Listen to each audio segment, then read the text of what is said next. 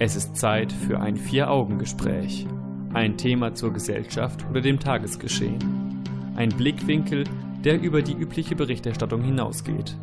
In einem Gespräch unter vier Augen. Und darum geht es jetzt. Unsere digitale Zukunft. Wie ändert sich die Arbeitswelt im digitalen Zeitalter? Was passiert, wenn Maschinen schlauer werden als wir? Vier-Augen-Gespräch mit Jan Keke und Stefan Seefeld. Die Politik reagiert nur langsam auf die zunehmende Digitalisierung. Die digitale Infrastruktur scheitert in Deutschland vielerorts noch an schnellem Internet, besonders in ländlichen Regionen. Doch klar ist auch, die Technik macht immer mehr Fortschritte und künstliche Intelligenzen werden immer intelligenter, Roboter immer leistungsfähiger und unser Informationsfluss findet zunehmend im Internet statt. Doch was bedeutet all das für unser alltägliches Leben in den nächsten Jahren und Jahrzehnten? Das diskutiere ich jetzt mit meinem Gesprächspartner Jan Keke. Willkommen zum Vier-Augen-Gespräch. Hallo Stefan.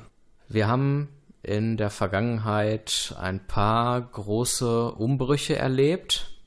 Der letzte war möglicherweise die Industrialisierung, die Erfindung verschiedener Techniken, der Dampfmaschine etc.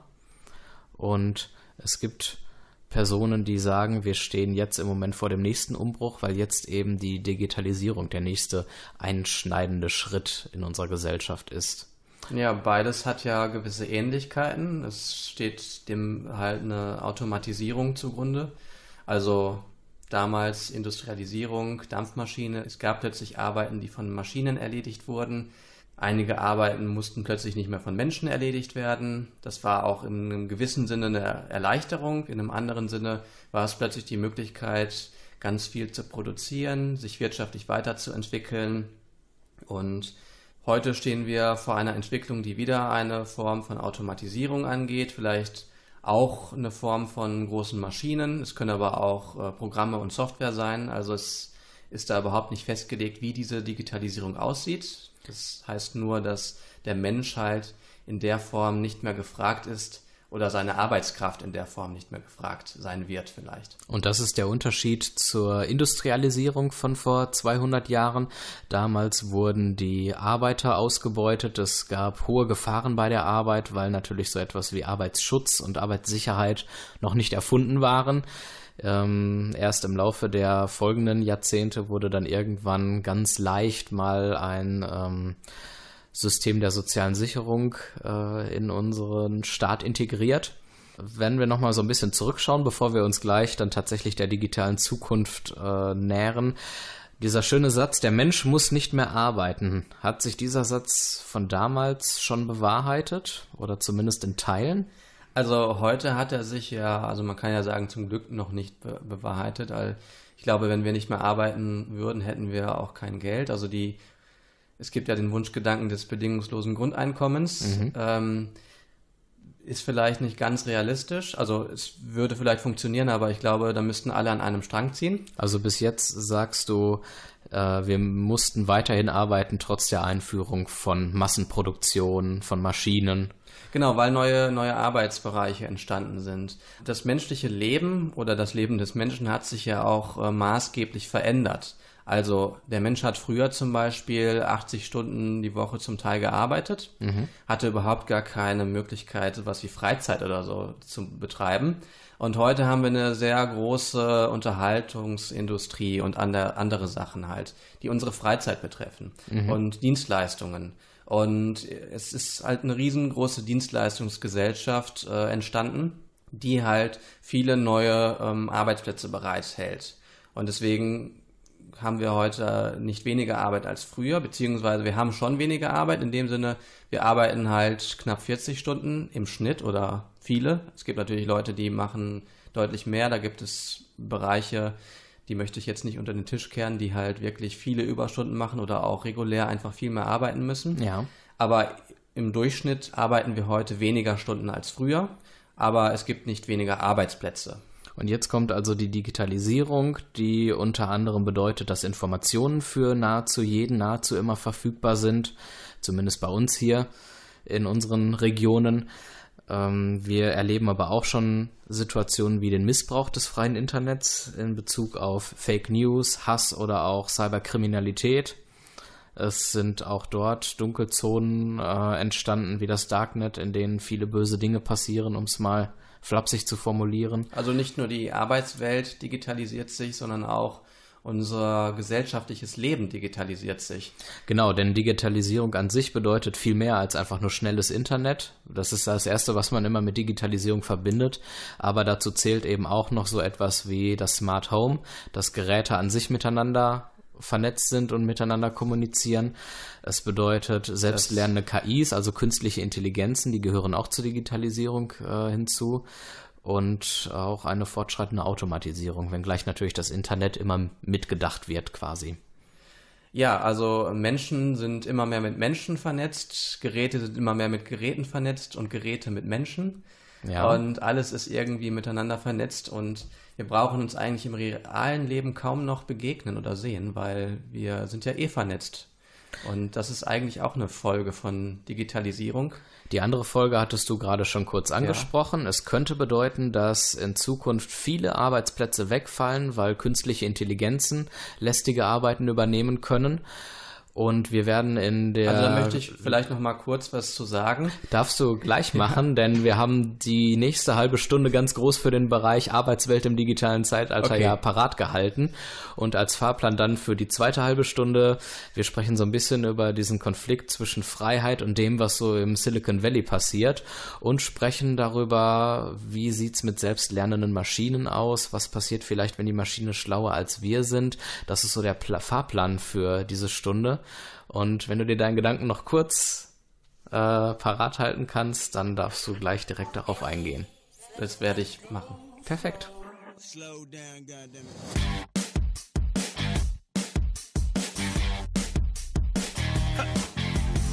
Fahr selten U-Bahn, ist mir zu stressig. Hm, ich nehm den Cruiser, immer schön lässig. Häuserfassaden, voll mit Plakaten die uns sagen, was wir zu tragen haben. Nein, nein, nein, ich schau nicht hin. Uh, ist mir zu dumm, zu viele Informationen am Morgen sind nicht gesund. Wir zwei sind immer schneller am Ziel, weil wir genau wissen wie. Wir reisen mit Lichtgeschwindigkeit. Wir vergessen Raum und Zeit, bis am Ende nichts mehr bleibt. Nur ein Denkmal von uns zweien denn nur mit Lichtgeschwindigkeit kommen wir unendlich weit. In dem Moment, der ewig bleibt. Für uns zwei. Mit Lichtgeschwindigkeit.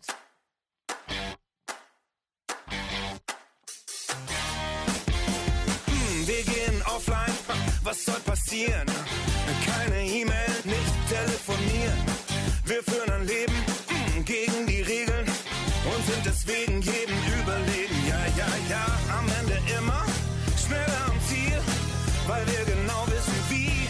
Wir reisen mit Lichtgeschwindigkeit, wir vergessen Raum und Zeit, bis am Ende nichts mehr bleibt.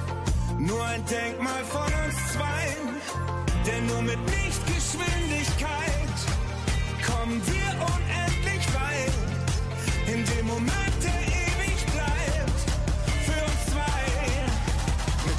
Lichtgeschwindigkeit.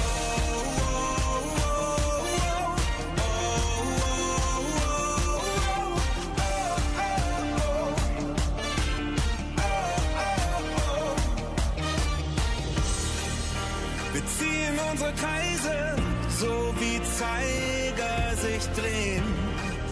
Unsere Schritte sind leise, doch wir bleiben stehen. Wir reisen mit Lichtgeschwindigkeit.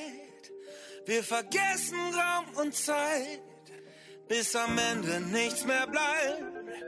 Nur ein Denkmal von uns zweien. Denn nur mit Lichtgeschwindigkeit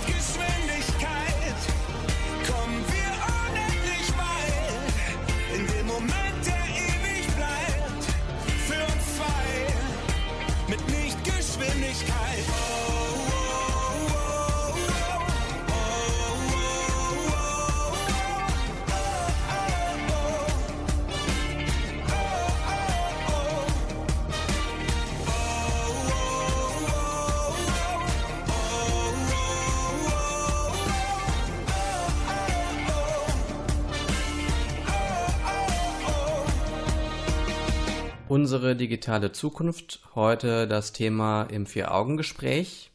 Ich wollte vorhin schon auf einen Unterschied hinweisen, den es gibt in der damaligen Entwicklung, also Automatisierung und der heutigen digitalen Entwicklung. Damals ist es so gewesen, dass die körperliche Arbeit zunehmend an Wert verloren hat, ähm, da sie eben von Maschinen übernommen werden konnte. Und ist, daraus ist eine große Dienstleistungsgesellschaft dann entstanden, beziehungsweise es sind neue Arbeitsplätze entstanden, von denen wir heute leben. Jetzt ist es so, dass die zukünftige Digitalisierung wahrscheinlich auch die Arbeitsplätze ja vernichten wird, die unsere Intelligenz betrifft, die unsere geistigen Fähigkeiten betrifft und damit nochmal von einer ganz neuen Qualität sein wird. Womit können wir dann als Menschen überhaupt noch ähm, dienen? Wie können wir uns bewerben bei Arbeitgebern, wenn Maschinen theoretisch alles besser machen können und günstiger sind als wir? Das ist die große Frage. Auf jeden Fall wird alles, was automatisch ablaufen kann, irgendwann Arbeitsplätze äh, kosten. Das heißt, bei Versicherungen in der Buchhaltung Entscheidungen, die auf Rechtsgrundlagen beruhen, die man einfach der Maschine einprogrammieren kann und die dann entsprechend äh, ja diese Entscheidung treffen kann. Das wird alles wegfallen. Eine hohe Arbeitslosigkeit könnte es geben. Und jetzt könnte man die Hypothese vielleicht aufstellen, dass die KI und Maschinen zwar die Arbeit der Menschen übernehmen, aber das nicht unbedingt Erleichterung äh, bedeutet, sondern auch der Wegfall eben von Gehältern und wir dann vor dem Problem stehen, dass vielen Menschen überhaupt die Existenzgrundlage genommen wird. Richtig, und es gibt dann einige Leute, die sagen, es werden wieder neue Jobs entstehen, zum mhm. Beispiel im Bereich ähm, der Informationstechnologie, die eben damit dann halt beauftragt ist, solche digitalen äh, Maschinen und Programme zu entwickeln und zu pflegen und vielleicht auch Schulungen durchzuführen. Aber es ist dann doch unwahrscheinlich, dass ähm, direkt ganz viele Millionen solcher Arbeitsplätze entstehen. Und es ist auch sehr fragwürdig, ob dann auch jeder Mensch tatsächlich irgendwie sein Talent dort in der IT sieht. Also ich meine, das ist dann doch mal, mal was ganz anderes als zum Beispiel etwas Geisteswissenschaftliches ähm, was wir beide ja studiert haben und wo wir uns jetzt auch irgendwie versuchen, irgendwie in dieser Sendung mit äh, zu verwirklichen oder ähm, dem so diesem Bedürfnis so ein bisschen gerecht zu werden. Oder ob wir auf einmal Apps programmieren sollen. Genau, das macht einen riesen Unterschied. Definitiv. Und, aber wir versuchen das ja heutzutage schon so ein bisschen gesellschaftlich so in diese Richtung zu bekommen, wenn wir Forderungen aus der Politik hören, die sagen, ähm, dass Kinder schon in der Grundschule programmieren lernen sollen zum Beispiel. Bisher fehlen uns auch ganz viele Fachkräfte in diesem Bereich, die im Moment auch nicht äh, angemessen gefüllt werden können.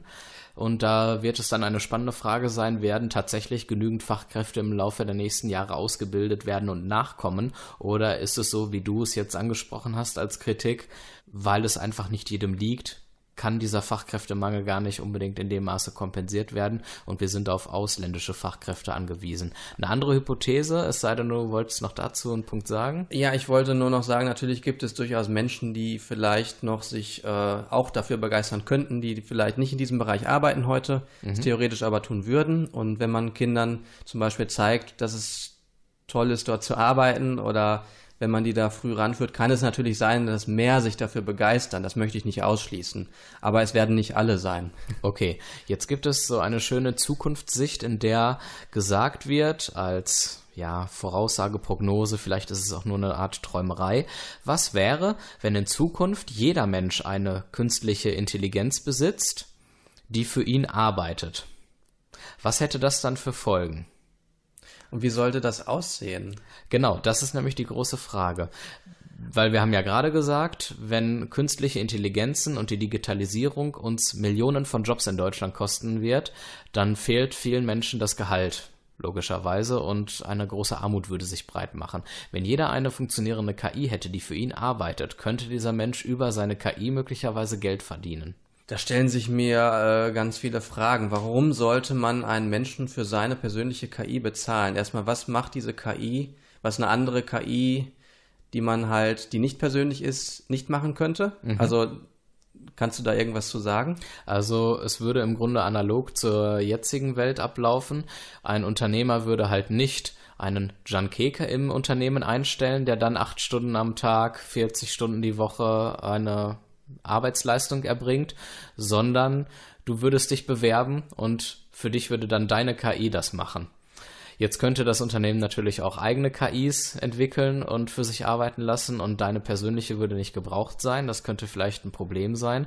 Aber mit äh, Regularien, mit Gesetzen, die das möglicherweise verbieten, könnte man ja dazu kommen, dass nach wie vor ähm, die Privatpersonen als indirekte Arbeitnehmer noch in diesem Arbeitsmarkt integriert sind. Das heißt aber, dann müsste der Staat ja auch äh, dafür aufkommen, dass für mich die persönliche äh, KI entwickelt wird. Weil ich müsste sie ja sonst, die Entwicklung müsste ich ja erstmal irgendwie bezahlen oder sie müsste ausgelesen werden aus meinem Kopf oder irgendwie, irgendwie muss sie ja entwickelt werden. Genau, sie müsste auf jeden Fall. Oder ist das so eine Standardschablone, die jeder bekommt? Also jeder bekommt eine KI, aber das, jede KI ist im Prinzip so wie die andere. Es wird halt nur mhm. verteilt irgendwie. Das wäre dann eben auch die Frage, muss jedermanns KI gleich intelligent sein oder wären dort Unterschiede gestattet? Intelligentere, fortgeschrittene KIs würden Vorteile natürlich bedeuten. Wie kann man sich dann eine klassische Arbeitswoche wirklich vorstellen? Ist also, ein spannendes Gedankenexperiment. Ich finde es sehr, sehr spannend. Allerdings muss man dann doch wieder unterscheiden.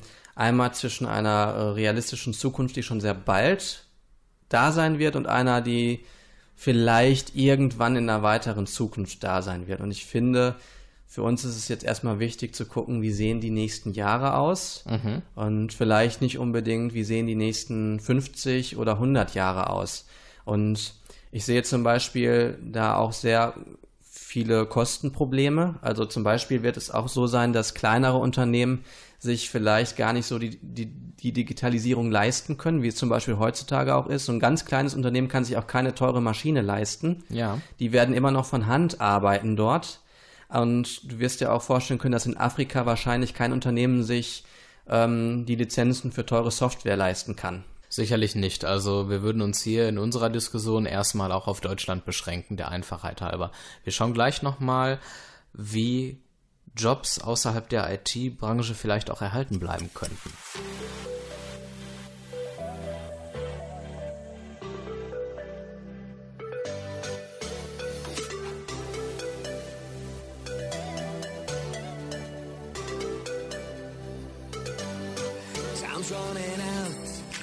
Like a fire. I wish I could turn back the clock. That's all I desire. I wanna travel through time and space. I journey all around the world and to another age. Take a seat, get close to the action. Follow me to my science fiction countdown. Three, two, one. Down to zero, disbelief,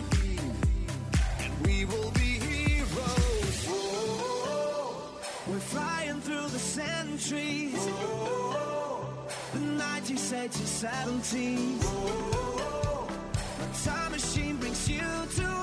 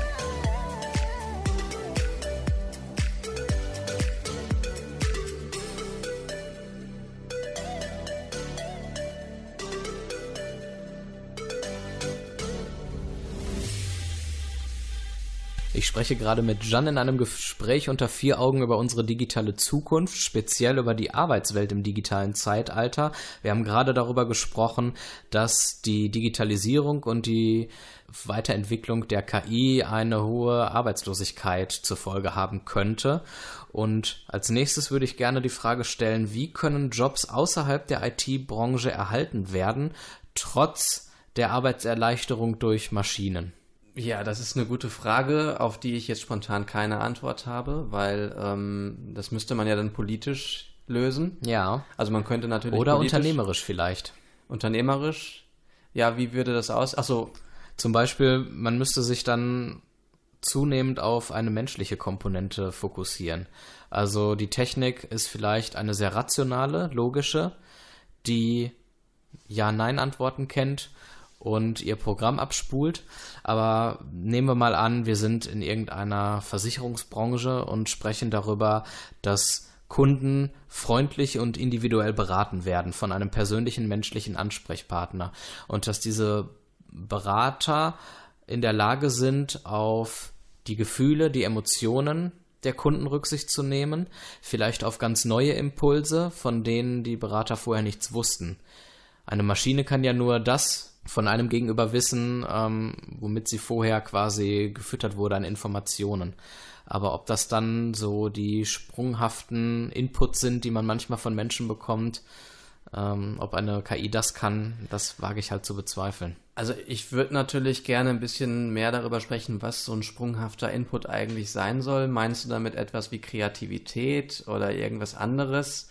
Ähm, weil also erstmal, auch wir Menschen sind ja mit gewissen Daten gefüttert. Mhm. Also seit unserer Kindheit und vielleicht auch von unserer Geburt an haben wir vielleicht gewisse Daten in unserem Kopf. Ja. Und durch diese Daten oder mit diesen Daten arbeiten wir. Und wir versuchen ja auch von den Menschen, die wir beraten, etwas zu erfahren.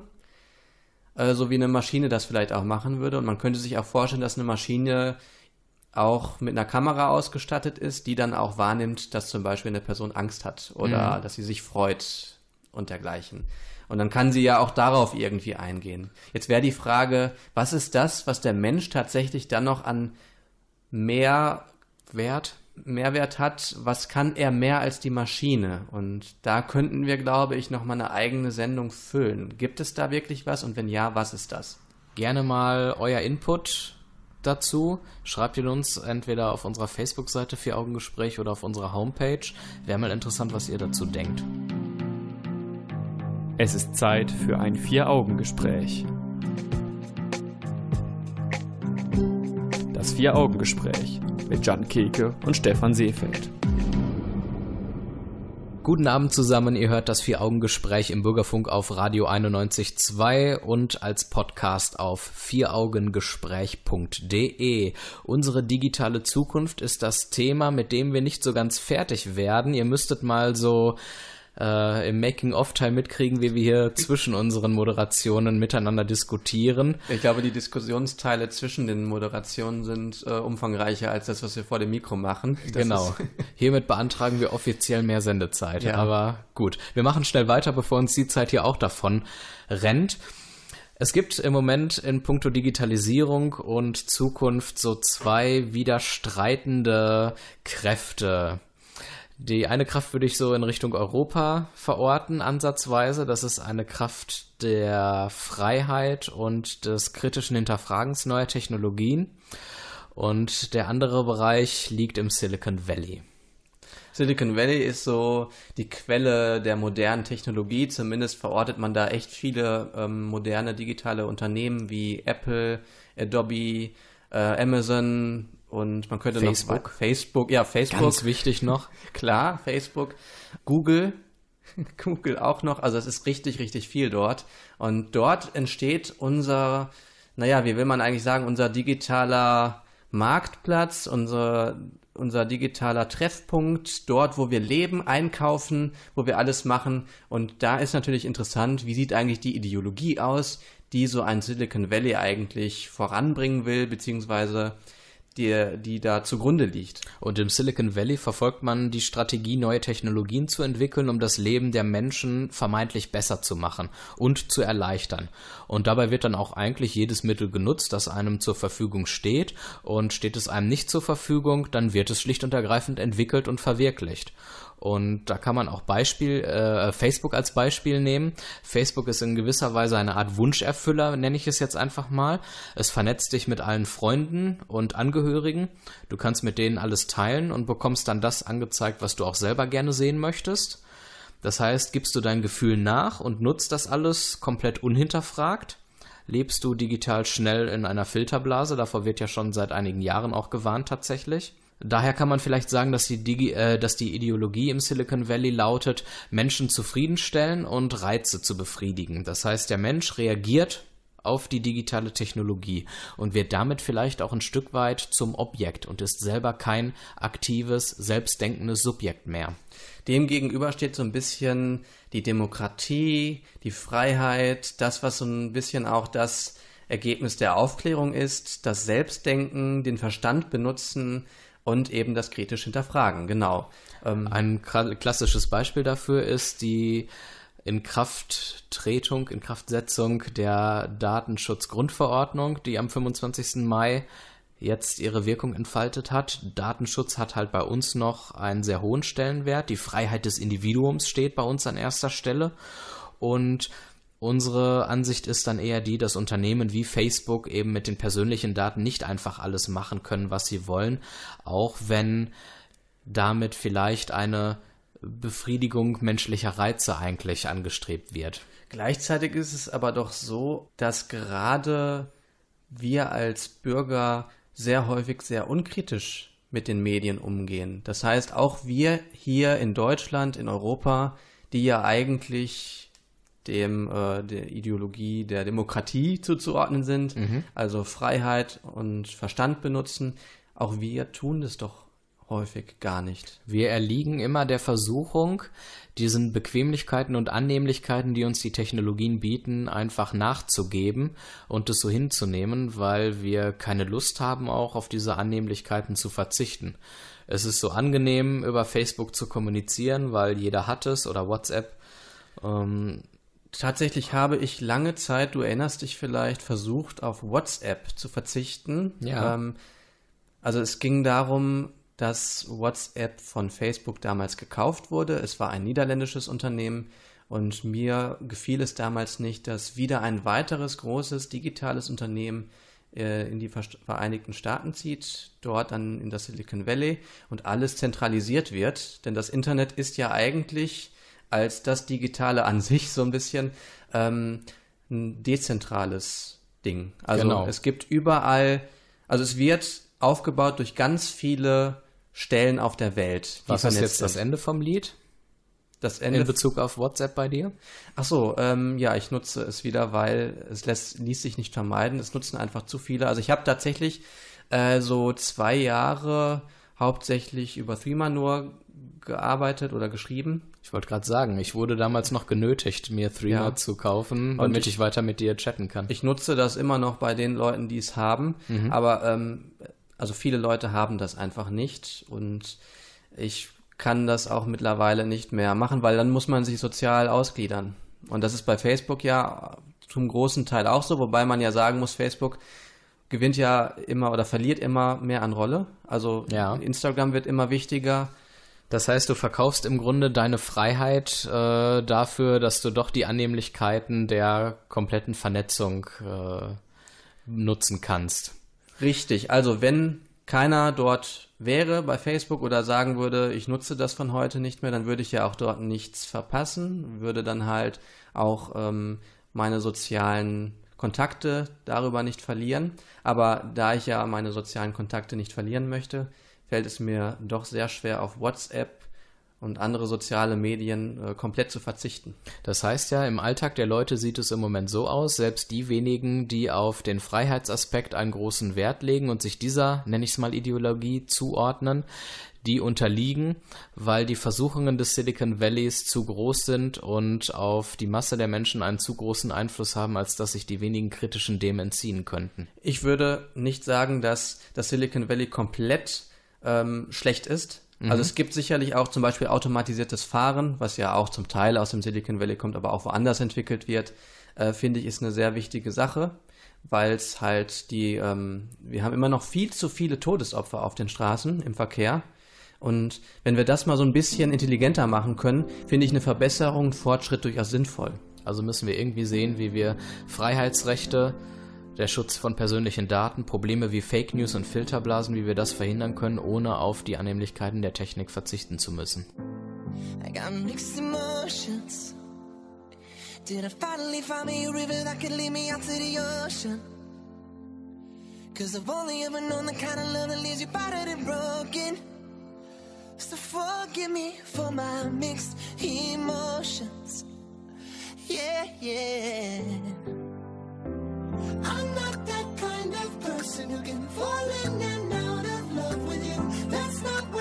Supposed to do.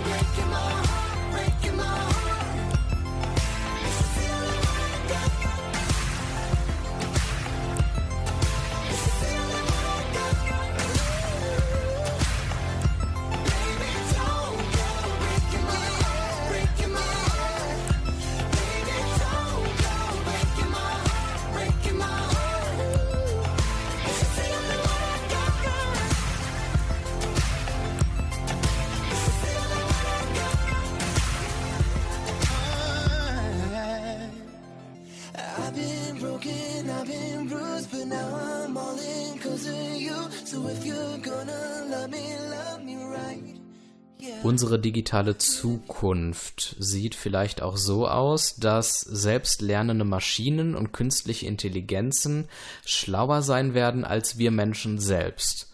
Und die Frage, die ich dir jetzt einfach mal stelle, Jan, ist, was passiert, wenn die Maschine schlauer als wir wird? Dann kann sie wahrscheinlich auch andere Maschinen entwickeln oder sich selbst weiterentwickeln. Und zwar besser, als wir Menschen das können. Okay. Was für Folgen hätte das für uns? Das hätte für uns womöglich die Folge, dass die äh, Maschine autonom wird, dass sie an Kontrolle gewinnt, dass wir Kontrolle verlieren, mhm. weil solange wir die Maschine ent entwickeln, haben wir ja noch eine gewisse Kontrolle. Wir bestimmen, wie die Maschine beschaffen ist, welche Algorithmen darin vorkommen. Wenn die Maschine sich selbst entwickelt, dann bestimmt sie, wie sie beschaffen ist, welche Algorithmen drin vorkommen. Das können wir Menschen ja noch nicht mal mit uns selbst machen. Also wir können uns nicht selbst erschaffen. Die Maschine wird quasi wie so ein ihr eigener Schöpfer. Könntest du dir vorstellen, dass, wie das in einigen Science-Fiction-Filmen schon mal thematisiert wurde, es zum Konflikt zwischen künstlichen Intelligenzen und Menschen kommen wird, weil die Maschine uns zum Beispiel aus irgendwelchen Gründen verachten könnte, weil wir möglicherweise zu irrational sind und äh, die Maschine dann halt zu dem Schluss kommt, dass der Mensch entmündigt werden muss, weil rationale und vernünftige Entscheidungen das Maß aller Dinge sind? Naja, wir könnten natürlich, erstmal würde das natürlich in einer ferneren Zukunft liegen. Mhm. Das mal so am Anfang direkt gesagt. Klar. Ähm, ich denke, man kann natürlich Möglichkeiten finden, wie man feste Algorithmen vielleicht einbaut, so dass zum Beispiel bestimmte Algorithmen nicht gelöscht werden können. Mhm. Können sie natürlich irgendwie schon, aber das ist sehr, sehr hypothetisch mit dieser ähm, selbstlernenden Maschine, beziehungsweise dass die halt mal so intelligent werden, dass wir sie gar nicht mehr aufhalten können. Dann, dann kann ich auch für nichts garantieren. Wenn es wirklich dazu kommt, dann ist ja auch alles möglich. Die Frage ist, welche Entwicklung möchten wir gerne haben? Und wir sollten diese Entwicklung im Vorfeld genau planen. Das heißt, wir sollten zum Beispiel auch gucken, wie sollte die Kommunikation von Mensch und Maschine aussehen? Wie sollten beide äh, Akteure miteinander verknüpft sein? Ja. Und wenn wir diese Verbindung, diese Beziehung von Mensch und Maschine immer fest mit einplanen, kann es vielleicht auch mehr funktionieren. Denn die Maschine sollte zum Beispiel auch eine Möglichkeit haben, moralisch handeln zu können.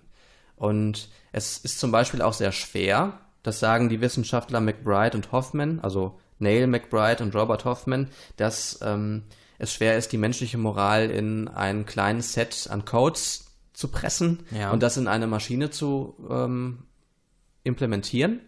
Deswegen wäre es zum Beispiel nicht schlecht oder sehr, sehr gut, wenn die Maschine bei ihren moralischen Fragestellungen immer wieder auf den Menschen zurückgreifen muss. Und damit Okay. könnte die Maschine gar nicht unabhängig vom Menschen handeln. Ich glaube auch, dass eine Maschine niemals moralisch konsistent und widerspruchsfrei programmiert werden kann, weil die Maschine immer vom Menschen programmiert wird und unsere eigene menschliche Moral nicht immer konsistent und widerspruchsfrei ist. Vielleicht wäre es eine bessere Alternative, wenn wir es gar nicht erst versuchen würden und eine Maschine niemals moralisch programmieren würden. Beispiel selbstfahrendes Auto. Dann gibt es diesen Klassiker, es kommt zu einer Verkehrssituation, in der auf jeden Fall ein Unfall geschehen wird. Soll man dann eher die alte Oma kaputt fahren oder das kleine Kind? Oder sollte der Fahrer vielleicht selbst daran glauben müssen, also sterben und gegen eine Wand fahren? Genau, das wäre auch noch eine Möglichkeit. Und dann könnte man sagen, das selbstfahrende Auto wird nicht so programmiert, dass zwischen Oma und Kind unterschieden wird, mithilfe einer Gesichtserkennung oder ähnlichem, sondern das Auto unterscheidet schlicht und ergreifend zwischen links und rechts ausweichen. Das wäre zum Beispiel eine Möglichkeit. Man könnte natürlich gucken, kann man irgendwie den Menschen wieder in diese Situation, äh, das geht ja natürlich alles sehr schnell, aber wenn eine Situation es zulässt, es muss ja nicht immer das autonome Fahren sein, es kann ja andere Situationen sein, dass dann sofort Menschen gefragt werden und herangezogen werden, die dann halt für diese moralische Entscheidung benötigt werden. Das bedeutet, man müsste die Maschinen dann so programmieren, dass sie niemals selbstständig Entscheidungen treffen in moralischen Kontexten, sondern dass immer ein Mensch als moralische Instanz der Impulsgeber für Handlungen oder eben Unterlassungen ist. Wenn wir das nicht täten, wäre es ja auch schwierig, wie wir ansonsten mit dem Problem von Verantwortlichkeit umgehen, weil künstliche Intelligenzen könnten ja theoretisch auch Straftaten begehen. Wen würden wir dann eigentlich bestrafen? Wenn wir eine klare moralische Instanz haben, zum Beispiel die Entwickler oder den Menschen, der da die ähm, Maschine einsetzt zum die Beispiel. Maschine einsetzt, dann können wir sagen, der Mensch ist dafür moralisch verantwortlich zu machen. Aber ein Stück Blech oder so kann man schlecht für etwas moralisch verantwortlich machen. Und das würde es dann halt wirklich schwierig machen. Okay, du siehst also die Frage, was passiert, wenn die Maschine schlauer als wir wird, ähnlich wie ich. Ich habe da eigentlich auch nur zwei Möglichkeiten, die vielleicht zutreffen könnten. Die erste wäre, die Maschine könnte uns widersprechen. Sofern wir als Menschen damit klarkommen, könnten wir von der Schlauheit der Maschine profitieren und bessere Entscheidungen treffen. Da auch wieder die Voraussetzung, dass wir weiterhin diejenigen bleiben, die die Entscheidungen treffen tatsächlich. Oder eben, dass die Maschine tatsächlich den Menschen irgendwann verachtet, so wie ich es eingangs beschrieben habe. Und wie es ja von manchen ja, Zukunftsvorstellungen auch schon mal aufgegriffen wurde. Was wir nicht gemacht haben, ist überhaupt darüber zu sprechen, was schlau sein bedeutet. Vielleicht gibt es Aspekte des Menschen, wie zum Beispiel Emotionalität und dergleichen Bewusstseinserfahrungen, die einen Menschen zum schlauen Menschen machen, die eine Maschine gar nicht haben kann. Wir können auch Maschinen einfach nicht so entwickeln, dass sie bewusste Erfahrungen haben, zumindest gegenwärtig noch nicht. Und es ist auch nicht in Aussicht, wie wir das machen könnten. Und es gibt momentan auch schon zum Beispiel Ta Taschenrechner, die besser rechnen können als ich. Ja, in dem spezifischen Sinne sind in Bezug sie schlauer auf mich als wäre das auch nicht schwer. in diesem spezifischen Sinne sind die Geräte dann jetzt schon viel schlauer als ich und als andere und deswegen müssten wir auch über das Schlausein nochmal sprechen. Leider haben wir dafür nicht mehr wirklich die Zeit. Wir können gleich nur die Gelegenheit nutzen, mal über die digitale Gegenwart in Dortmund zu sprechen. We gonna ride, ride, ride, ride,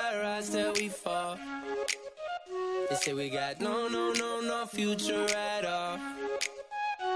They wanna keep, keep, keep us out, can't hold us down anymore. We gonna ride, ride, ride, ride, ride till we fall. When we hit the bottom,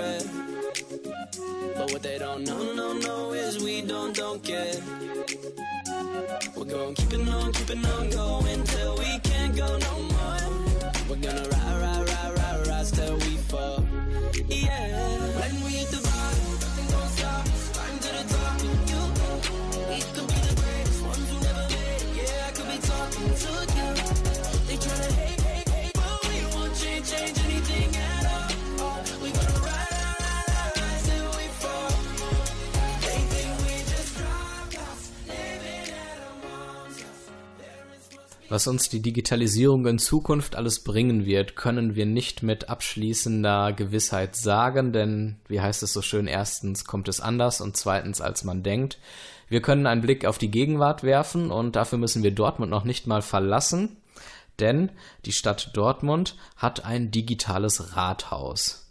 Und dieses digitale Rathaus kann man betreten, indem man den modernen neuen elektronischen Personalausweis benutzt. Man kennt das. Er hat eventuell sogar auch einen Fingerabdruck. Ansonsten gibt es so ein Kartenlesegerät und auf dem Perso sind die persönlichen Daten, Lichtbild, Unterschrift gespeichert und man kann dann eben online Dinge abschließen, für die man eigentlich eine persönliche Unterschrift abgeben müsste. Also das digitale Rathaus ist quasi ein virtuelles Rathaus. Das steht nirgendwo draußen in der Innenstadt, sondern kann ich von zu Hause aus betreten. Ganz genau. Dort kann man Anträge online stellen.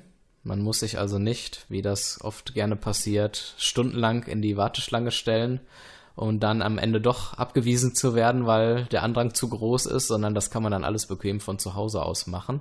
Mittlerweile gibt es ja schon digitale Wartemarken und also auch in anderen Städten. Mhm. Also es gibt ganz viele Formen von Digitalisierung und Vereinfachungen in den öffentlichen Häusern. In das digitale Rathaus in Dortmund kann man sich sowohl klassisch einloggen als auch, wie gesagt, über den elektronischen Personalausweis. Dieser Personalausweis wird tatsächlich gar nicht großartig genutzt von den meisten Menschen in Deutschland. Und das liegt daran, dass viele Unternehmen oder auch Städte das Angebot des digitalen Ausweises gar nicht großartig anbieten. Da gehört die Stadt Dortmund tatsächlich zu einer der wenigen Städte, die das auch tatsächlich in ihrem Portfolio haben, sozusagen. Ja, aber das wird ja in Zukunft wahrscheinlich mehr werden und andere Städte werden hinzukommen. Die Frage ist natürlich, inwieweit dann dieses Angebot auf Akzeptanz der Nutzer stoßen wird. Und inwieweit es tatsächlich eine Arbeitserleichterung sein wird. Das heißt, wie wird der Funktionsumfang des Ganzen sein? Lohnt es sich, das Ganze digital zu machen? Oder sollte man für manche Dinge dann doch noch persönlich vorbeischauen? Gut, an dieser Stelle beenden wir das Thema unsere digitale Zukunft. Ich hoffe, wir konnten ein bisschen Licht ins Dunkel bringen und es war unterhaltsam für euch. Diese und alle bisherigen Folgen zum Nachhören gibt es auf unserer Homepage vieraugengespräch.de und auf unseren sozialen Kanälen Instagram, Facebook, Twitter. Wir sind nächsten Monat wieder am Start. Bis dahin einen schönen Abend noch und bis bald. Tschüss.